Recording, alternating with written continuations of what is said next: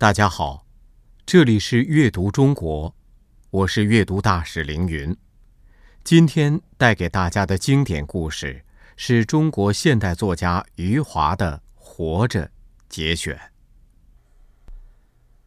节选四：家里人都有一两个月没怎么吃饱了，还是肥肥的。每天在羊棚中咩咩叫时，声音又大又响，全是有庆的功劳。这孩子吃不饱，整天叫着头晕，可从没给羊少割过一次草。他心疼那头羊，就跟家珍心疼他一样。我和家珍商量以后，就把这话对有庆说了。那时候，有庆刚把一篮草倒到羊棚里，羊沙沙的吃着草，那声响像是在下雨。他提着空篮子站在一旁，笑嘻嘻的看着羊吃草。我走进去，他都不知道。我把手放在他肩上，这孩子才扭头看了看我说：“他饿坏了。”我说：“有庆。”爹有事要跟你说。有庆答应一声，把身体转过来。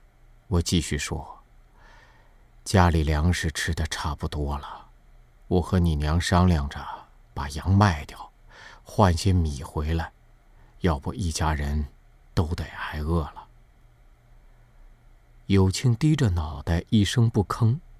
这孩子心里是舍不得这头羊。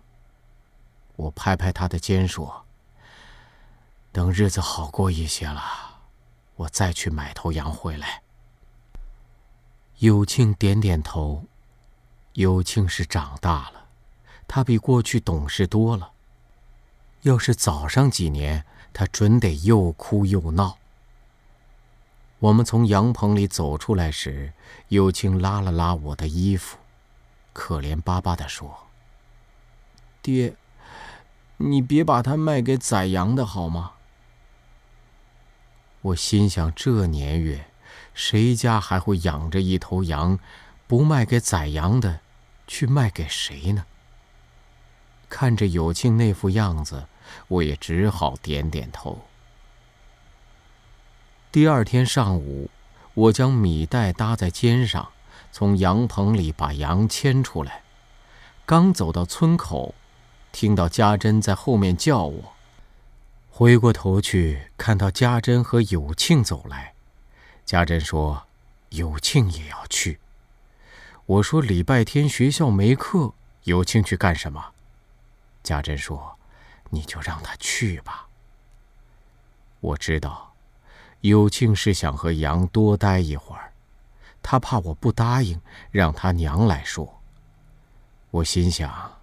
他要去，就让他去吧。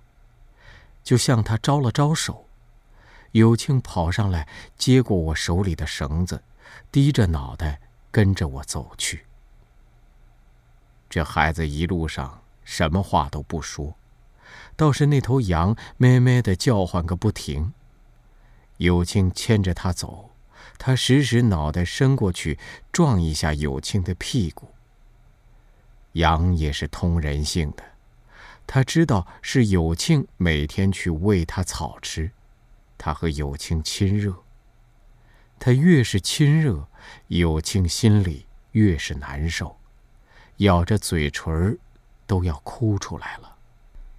看着有庆低着脑袋一个劲儿的往前走，我心里怪不是滋味的，就找话宽慰他。我说：“把它卖掉。”总比宰掉它好啊！羊啊，是牲畜，生来就是这个命。